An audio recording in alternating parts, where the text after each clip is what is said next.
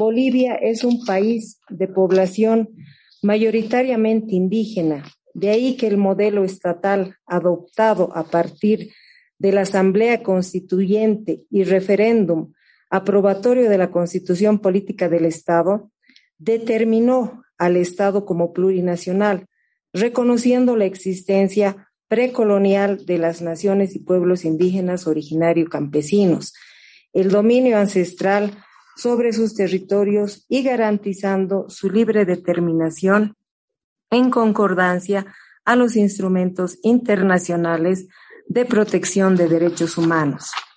La Constitución Política del Estado incluye como principios ético-morales el de suma camaña, vivir bien, ñandereco, vivir vida armoniosa, tecocawi, vida buena, ibi mareye, tierra sin mal, y capajña, camino o vida noble.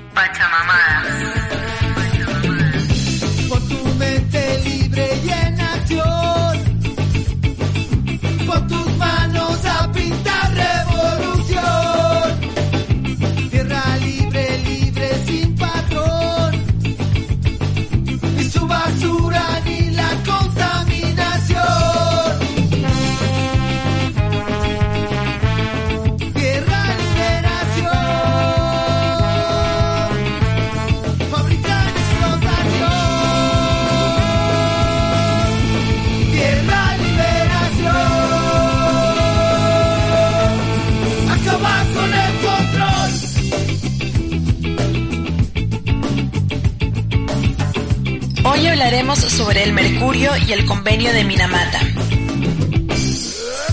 Llegamos al décimo episodio de Pachamamadas, que se escucha por la Huayna Tambo 101.8 FM en La Paz y el Alto y en Batirenda 100.6 FM en Tarija, Pastamos 92.2 FM en Sucre, además en las páginas web losmuros.org y en Radio Huaynatambo Bolivia blogspot.com. Yo soy Lila Andrea y hoy en las noticias hablaremos sobre el aumento del precio de pan en Bolivia, como lo habíamos mencionado en el episodio 8 sobre el precio de la guerra. Pero antes queremos conocer sobre esta gravísima denuncia que se hizo frente a la CIDH sobre la contaminación del mercurio en el que según el investigador Jesús Rivero Verbel de la Universidad de Cartagena en Colombia, en un estudio de 350 indígenas de las comunidades que habitan sobre el río Beni, se determinó que la contaminación promedio por persona era de 7 partes por billón, pero que encontraron personas con 27 partes eh, por billón que el instrumento que utilizan para medir esto llegaba a su tope, ¿no? Entonces, que podría ser más cuando lo máximo que puede resistir nuestro cuerpo es una parte por billón. En un estudio de salud que se hizo se pudo constatar que predominaba la falta de memoria, los temblores en las manos y los problemas sensoriales, especialmente en aquellos con alto nivel de mercurio en el cuerpo. El mercurio es el principal recurso para la minería aurífera. En otro episodio hablaremos para qué se usa el mayor porcentaje del oro del planeta. Hoy nos concentraremos en el daño que les hacen a todos en realidad porque la contaminación de mercurio viaja por el aire, por el agua, por los alimentos, pero principalmente a los indígenas quienes viven de la naturaleza, pero al tener la minería de oro en sus ríos se están enfermando y debilitando a los habitantes ancestrales de estos territorios. Supongo que así es una forma más fácil de desplazarlos o dejarlos no sé, que mueran, ¿no? Para que luego se puedan utilizar esos territorios en los proyectos extractivos que tanto quieren hacer. No sé, pero es que si el aparato con el que se mide la contaminación eh, por mercurio llega a su límite, me parece demasiado. Me recuerda a la serie Chernobyl, si es que no la vieron, eh, véanla, es muy, muy buena, se las recomiendo. En la parte cuando miden la radiación y dicen que está en nivel 3 y pues tuvo que ser otro país el que alertó sobre la radiación que venía de Chernobyl con números muchísimos más altos, ¿no? Pero ellos tenían, que estaban en el número 3, porque el aparato con el que hacían la medición solamente contemplaban rangos de 1 a 3, ¿no? Entonces, como había llegado al máximo que podía, decía 3, la cosa es que era muchísimo más, ¿no? Entonces, esto nos lleva a la pregunta, ¿cuánto en realidad están contaminados? El pueblo por llegar, el final de primitiva.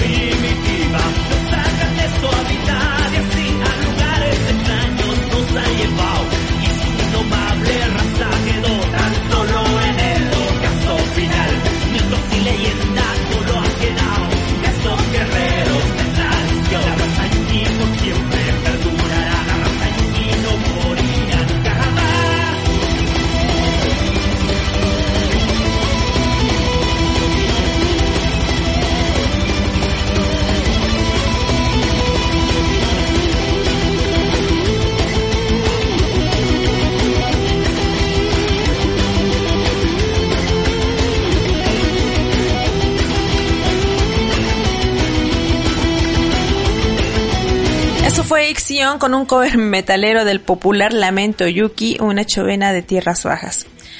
Durante el 183 periodo de sesiones en la audiencia ante la Comisión Interamericana de Derechos Humanos IDH de los Pueblos Indígenas, en el contexto de actividades extractivas en Bolivia, el relator especial de sustancias tóxicas y derechos humanos de las Naciones Unidas, Marcos Orellana, combinó al Estado boliviano a presentar dentro de dos meses y medio su plan de acción destinada a reducir el uso y comercialización de mercurio. En la audiencia que la sociedad civil pidió ante la CIDH, en el que la Coordinadora Nacional de Defensa de Territorios Indígenas y Originarios de Campesinos y Áreas Protegidas, CONTIOCAP, y el Centro de Documentación e Información Bolivia, CEDIP, se escuchó el pedido de una visita en el lugar para que puedan ver cómo está el tema de mercurio en Bolivia y cómo esta incumple con el convenio de Minamata.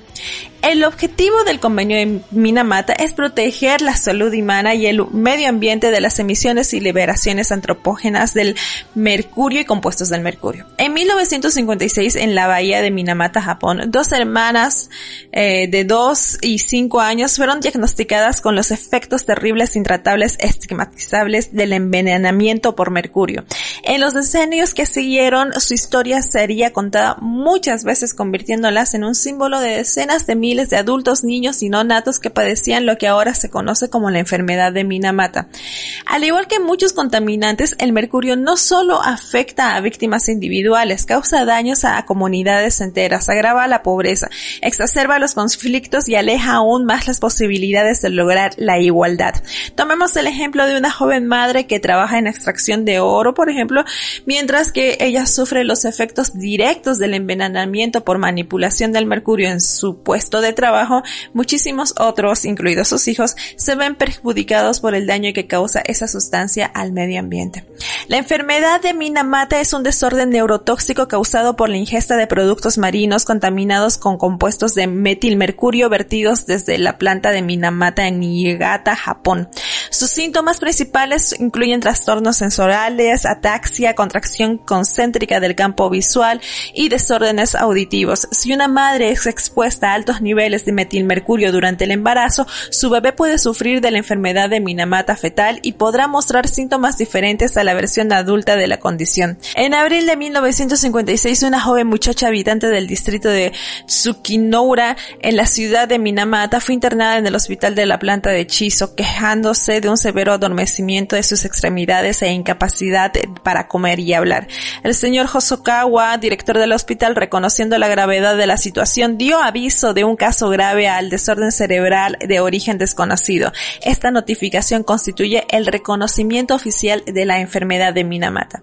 Si googlean pueden ver el desastre que fue hasta la década de los 70 y después, digamos, eh, y después de años de investigación se concretó el convenio de Minamata en el que se insta a proteger mundialmente a las poblaciones de la contaminación del mercurio. Este es un mecanismo internacional por el cual existe un relator especial de las Naciones Unidas que es el doctor Marcos Orellana quien en la audiencia dijo, Veo con preocupación no la reducción, sino el aumento en el mercurio, en el comercio, contrabando, la actividad minera en Bolivia.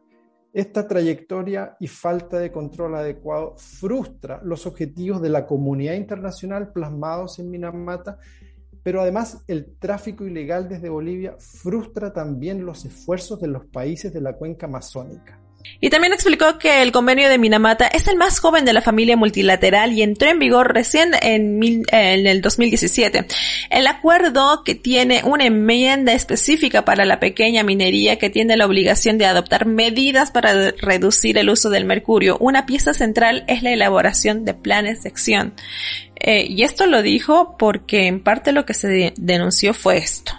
En Bolivia, el 2019 la cantidad de oro extraído alcanzó el récord histórico de 42 toneladas, incrementándose en más del triple en relación al 2013. Sin embargo, en ese mismo periodo las importaciones legales de mercurio se incrementaron en 20 veces, alcanzando en 2019 192 toneladas. Entre el 2015 y el 2021 se han importado legalmente a Bolivia 1.262 toneladas de mercurio, a un promedio de 180 toneladas por año, convirtiendo a Bolivia en el segundo importador global de mercurio y en el mayor importador en la región. Si bien el Ministerio de Minería eh, afirma que en Bolivia el sector minero eh, requiere de 90 toneladas por año, y estudios de este propio ministerio precisan solamente 68 toneladas, se puede estimar con estos datos que alrededor de un 50% muy probablemente se exportan de manera ilegal desde Bolivia a países vecinos, ampliando los impactos de derechos humanos y medio ambiente más allá de las fronteras bolivianas y a pesar de los esfuerzos de control de mercurio en países vecinos. Ese era el director del CEDIP, quien junto con Ruda Lipascuki, indígena Uchupiamona, y el profesor Jesús Saluvero conformaron la parte de la sociedad civil eh, de la denuncia. Con datos muy claros se mostraron la terrible situación que existe en Bolivia. Como en estas reuniones el organismo internacional, en este caso la CIDH, funciona como un mediador como quien recomienda las mejores prácticas para resolver un problema, llamó la atención a Bolivia. La Comisión del Estado Parte, es decir, Bolivia, estaba liderada por el viceministro de Medio Ambiente y francamente todo lo que dijeron fue pura retórica sobre las miles de leyes y proyectos que tienen y todo muy lindo, sí, pero es que eso, es, esas sus leyes no se cumplen y ese es el problema que está demostrado científicamente con la participación de la sociedad civil. Al principio del programa escuchábamos a una persona del Comité de Bolivia que ni siquiera sabía el nombre del convenio. Ese es el nivel del interés que hay por parte del gobierno. Es que como ven, este tema realmente es una gran vulneración de los derechos de la humanidad. Ya el 28 de septiembre de 2021, en colaboración con el relator especial sobre derechos de los pueblos indígenas, Francisco Cali, se envió a Bolivia una carta de alegaciones de violaciones de derechos humanos en la cual expresaron su profunda preocupación ante el incremento desmedido en la importación y el uso de mercurio, por su consecuencia graves en el medio ambiente y la salud de las personas. Se aclaró también que si no se presta la debida atención a la problemática, dentro de poco tiempo problemas de salud bastante severos en gran parte de las comunidades indígenas de la región amazónica y en especial en todas estas áreas de nuestro territorio donde habitan comunidades indígenas que dependen de la pesca y que son sometidas a la explotación de minerales.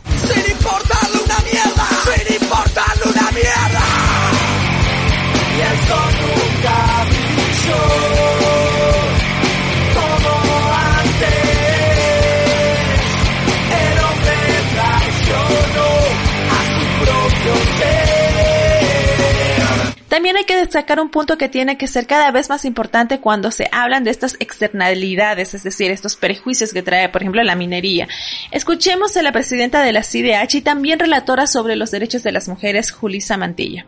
Doña Ruth había mencionado el tema de la prostitución, eh, el trabajo infantil, también lo ha mencionado la, trabajo infantil entre comillas, la, comisionada Clark. Yo quisiera saber eh, si hay tanto por parte de la sociedad civil información más em, detallada, pero por parte del Estado, cuáles son las políticas que se están dando en este tema. No solamente de criminalización, ojo, no solo de penalización, sino de recuperación de aquellos niños y niñas que están sometidos a estos crímenes. Podemos mencionar políticas aquí de prevención, pero ¿qué pasó con las personas afectadas en su salud? Niños y niñas ya adultos que tienen un problema de salud mental y físico. ¿Cuáles son las políticas de reparación? No se trata solo de dar una lista grande de con leyes a favor de la madre tierra que no se cumplen, sino también mostrar la legislación contra la madre tierra que sí se cumple.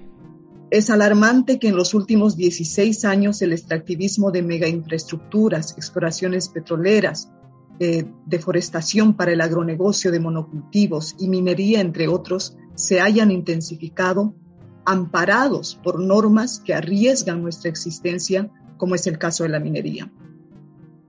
La Ley de Minería y Metalurgia 535 de 2014, desde su tratamiento, ha excluido a los pueblos indígenas y favorece únicamente a grupos de interés político y económico, permitiendo que terceros ajenos a nuestros territorios obtengan derecho propietario privado o cooperativo mediante concesiones mineras sobre nuestras tierras comunitarias de origen TCO.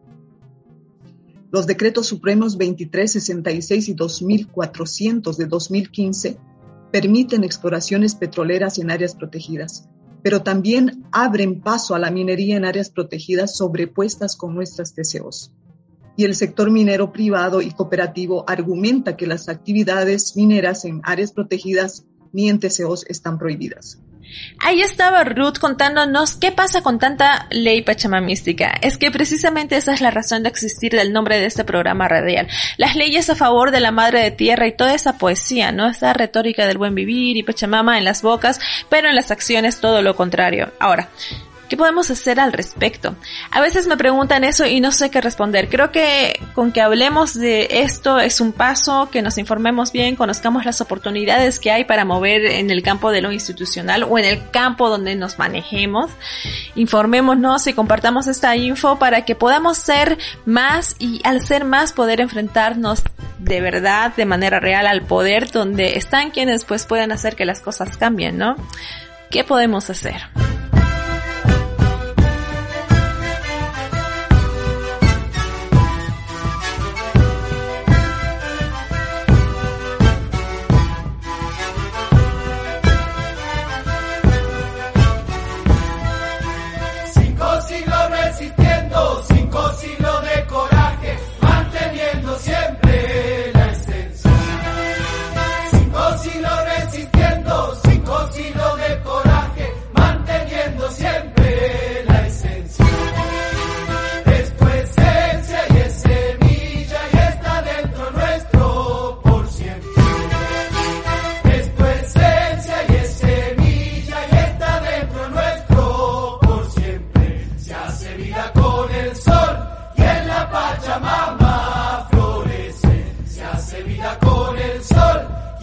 Pachamama.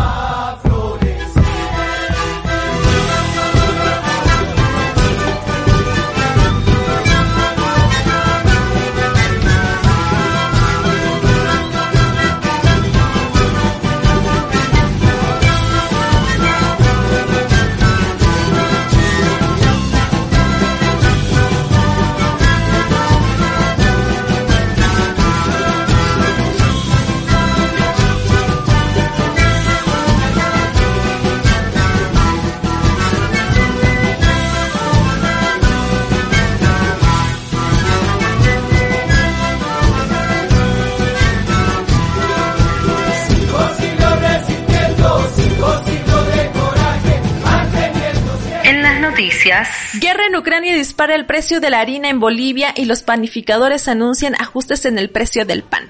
El gobierno de Bolivia garantizó el suministro de este producto y señala que el precio del pan no subirá, pero el sector dice que el Estado solo puede garantizar el 45% del suministro del insumo. Ante el incremento en el precio de la harina argentina, el abastecimiento del pan de batalla en la urbe de Paseña no se encuentra garantizado, informó ayer el secretario ejecutivo de la Federación de Panificadores Artesanos de La Paz, Dandy Mallea. La decisión fue asumida en un ampliado desarrollado el lunes donde se analizó la situación de su sector que en menos, en al menos el 30% no cuenta con la harina que distribuye la empresa de apoyo a la producción de alimentos, EMAPA. Los pasados días el gobierno garantizó el abastecimiento de harina al sector panificador mediante EMAPA y anunció además que se incrementará la producción de trigo. Con estas medidas se busca garantizar la elaboración del pan en el mercado nacional. El acuerdo fue ratificado con la Confederación Nacional de Panificadores Artesanos de Bolivia, CONAPABOL, que garantizó el abastecimiento de harina a precio justo. Sin embargo, Mayea indicó que su sector no se encuentra afiliado a la CONAPABOL, por lo que no puede beneficiarse de la provisión de la harina acordada con autoridades de gobierno. Se determina la no preparación de pan de batalla marraqueta por tener un costo altísimo para su elaboración con una buena harina que es la importada y se viabilice su repartición directamente al sector panificador señala parte del voto resolutivo de los panificadores. El dirigente agregó que la situación se veía venir antes de la guerra entre Rusia y Ucrania. Detalló que desde el año pasado se hicieron gestiones para que el gobierno, a través del Ministerio de Desarrollo Productivo, facilite la importación de harina. El voto añade que se da un plazo no mayor de 15 días a las autoridades que correspondan para que se resuelva la situación y que solo se prepararán panes, panes surtidos que no perjudiquen nuestra estructura de costos, dijo. En este contexto, el sector no garantiza el abastecimiento de pan en el mercado de expendio. Advirtieron que de seguir persistiendo el incremento de precios nos veremos obligados a revisar las estructuras de costos de la elaboración de pan de batalla. Néstor Huanca, ministro de Desarrollo Productivo y Economía Plural, sostuvo que para este año la empresa estatal tiene acopiado 130 mil toneladas de trigo, de las cuales procesará 1,6 millones de quintales de harina. De este volumen, los panificadores demandan un millón de quintales. El sector panificador no garantiza el precio del pan y asegura que la demanda de trigo es de 850 mil toneladas. Un ampliado definirá una nueva estructura de costos. Hay que saber que el 55% de la harina se importa. Desde hace dos semanas la harina pasó de costar 170 bolivianos 280 el quintal, debido al encarecimiento del trigo a escala global por la guerra. El costo de esta guerra no solo afectó al precio del petróleo, en el caso de los alimentos, la cotización del trigo, del maíz y la soya se han impulsado esta semana a niveles máximos, incluso su valorización se ha elevado sobre los límites diarios de negociación permitidos. Y ahora, ¿qué va a pasar con nuestras marraquetas, no?